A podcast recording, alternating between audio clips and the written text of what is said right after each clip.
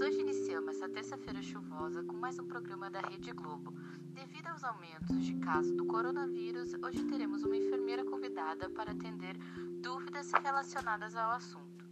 Lhes apresento então a enfermeira Stephanie Santos, formada na FACAT em 2020, atuante em uma atenção básica da região. Bom dia, gostaria de agradecer o convite. Eu sou Stephanie Santos, enfermeira na atenção básica de Taquara. Sou formada na FACAT, instituição aqui da região. Hoje eu vim aqui para tirar as dúvidas da população, falar sobre o Covid-19, que é um vírus considerado novo, né? Uh, e que vem trazendo muitas dúvidas e incertezas às pessoas. Bom, eu acho que é essencial a população buscar informações de confiança e não somente confiar no que vê na rede social, na TV, nos jornais, né? Muitas vezes muitas informações falsas são colocadas em mídia. Bom, enfim, eu abro espaço para perguntas e debates. Novamente, muito obrigada pelo convite. Muito obrigada, Stephanie, pela tua fala. Eu acho que a gente já tem alguém na linha esperando para falar contigo e vamos ver quem está aqui. Alô? Alô, oi. É aqui, aqui quem fala é Inajara. Eu sou gestante e eu queria tirar algumas dúvidas com a enfermeira. Oi, Inajara, tudo bem? Seja bem-vinda ao nosso programa. Hoje a gente está com uma convidada que veio aqui sanar todas as dúvidas da população, tá? Então tu pode ficar bem à vontade para fazer teus questionamentos. Assim, eu estou grávida de 30 semanas e eu e o meu marido fomos diagnosticados com coronavírus há mais de 30 dias. Tenho muitas dúvidas referente a essa fase que eu estou passando, sabe? Bom dia, Najara. Uh, seja bem-vindo ao programa. Uh, se estiver ao meu alcance as suas dúvidas, eu lhe ajudarei do jeito que eu consigo. Certo, então. Minha primeira dúvida, enfermeira, é se eu vou poder amamentar o meu bebê sem passar esse vírus para ele, sem passar a corona.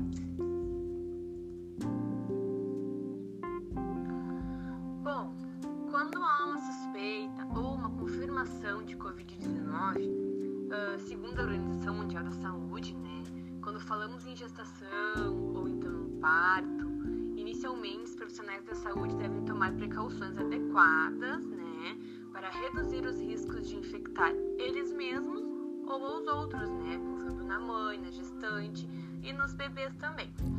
Uh, devemos incluir, né, o uso apropriado de todos os EPIs e principalmente realizar a higienização das mãos, né, que é um fato muito importante, um fator, entre outros detalhes que a instituição deve precaver. Mas então, respondendo diretamente à pergunta, é considerado os inúmeros benefícios da amamentação e também os malefícios da ausência da mesma. E considerando uh, todos esses fatores, né, os benefícios e os malefícios, uh, recomendamos o início e a manutenção do aleitamento materno, pois não evidências, né, uh, direta de que o coronavírus seja transmitido pelo leite materno, desde que a paciente esteja em boas condições, né? A gente sempre ressalta o quê? Que as precauções deverão ser adotadas, como a higienização correta das mãos, o uso de máscara cirúrgica da mãe durante toda a amamentação e evitar falar enquanto amamenta, né? Para não correr o risco de transmitir gotículas para o RN, para o seu para o bebê, né? E também a lavagem das mãos entre as mamadas, né? Não é só lavar a mão uma vez antes, depois manusear tudo, colocar a mão no bebê. Tem que ficar lavando as mãos entre as mamadas também. Eu tenho uma dúvida. E, e se a minha mulher tiver algum problema, alguma complicação depois do parto, uh, o que, como é que ela vai amamentar o bebê? O que, que eu vou dar pro nenê se se acontece isso?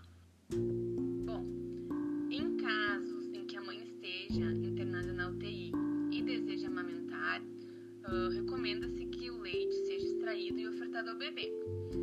Em caso de condições maternas graves, deve haver o cuidado, né, para que não haja engurgitamento mamário. e, se necessário, devem ser realizadas ordenhas de leite. E mais uma dúvida, enfermeira, e como vai ser o meu parto? Eu, eu tenho chances de ter parto normal? E, e dessa forma eu não vou passar coronavírus pro meu bebê? Bom, Inajara, conforme os dias vão passando, né, a situação, assim, ela está em andamento, né, não temos nada assim muito definido, a cada dia novos estudos, atualmente, amanhã, isso é uma coisa que pode mudar, né, não sabemos como dizer, uh, segundo a Organização Mundial da Saúde, a gente ainda não sabe se uma gestante com Covid-19 pode transmitir o vírus para o seu feto ou bebê durante a gravidez ou o parto. Até o momento, o vírus não foi encontrado em amostras do líquido amniótico ou no leite materno. Como eu comentei antes contigo, né? A gente sempre avalia malefícios das situações, né?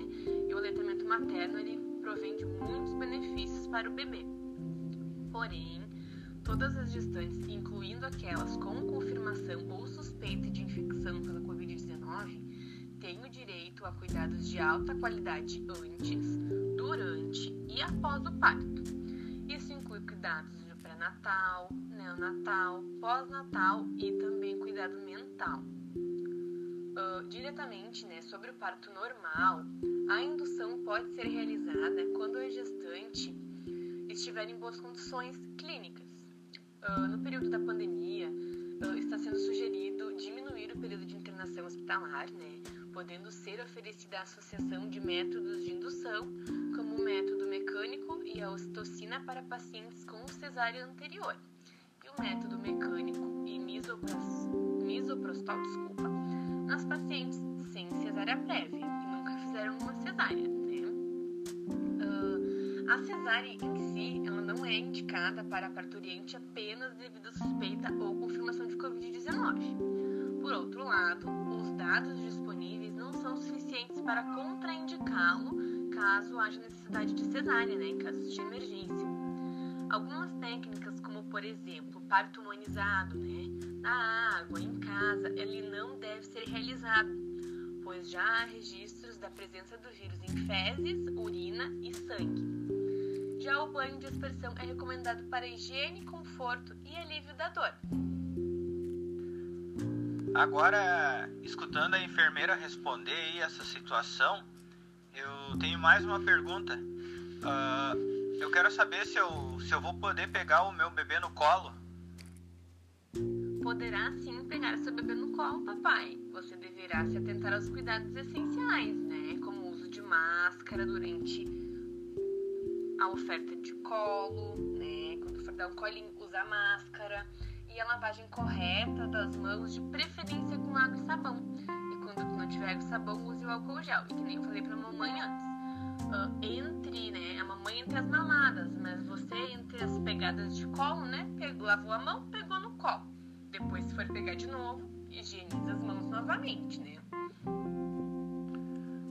Muito obrigado, enfermeira. Uh, nos ajudou bastante porque por causa da situação aí, o acesso no postinho, no hospital tá meio reduzido e nem sempre a gente consegue tirar as dúvidas que surgem aí. Uh, mas a gente tá se sentindo bem melhor agora e bem mais confiante aí. Um abraço. Valeu, tchau. Obrigadão mesmo. Certo. Muito obrigada, Najara e ao teu companheiro também pela participação. A gente ainda tem um tempinho, então a gente vai ver se tem mais alguma ligação na linha. Alô? Alô? Oi, com quem eu falo? Aqui é a Aline. Minha filha ganhou nenê essa semana e nós tá com alguma dúvida sobre os cuidados dessa gripe que tá matando um monte de gente. Bom dia, Aline. Uh, a sua filha, ela mora com você? ela tá aqui comigo. Fala oi, filha.